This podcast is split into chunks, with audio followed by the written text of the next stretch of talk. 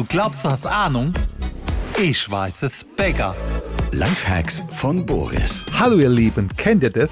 Es stehen wichtige Entscheidungen an, aber ihr entscheidet gar nicht selber, sondern jemand anderes.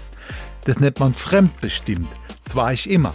In den 90ern hat mir mein Agent gesagt, Boris, du machst jetzt eine Internetwerbung und sagst den Satz, bin ich schon drin oder was? Und heute sagt mir das eine Richterin. Also so könnte es zumindest kommen. Darum mein Tipp. Wenn ihr nochmal im Freien übernachten wollt, nehmt euch einfach ein Zelt und pennt im Grünen. Und wenn du morgens um halb drei wach wirst und du blickst nach oben und siehst den Sternenhimmel, dann heißt es nichts anderes, als dass das Zelt gepfändet wurde.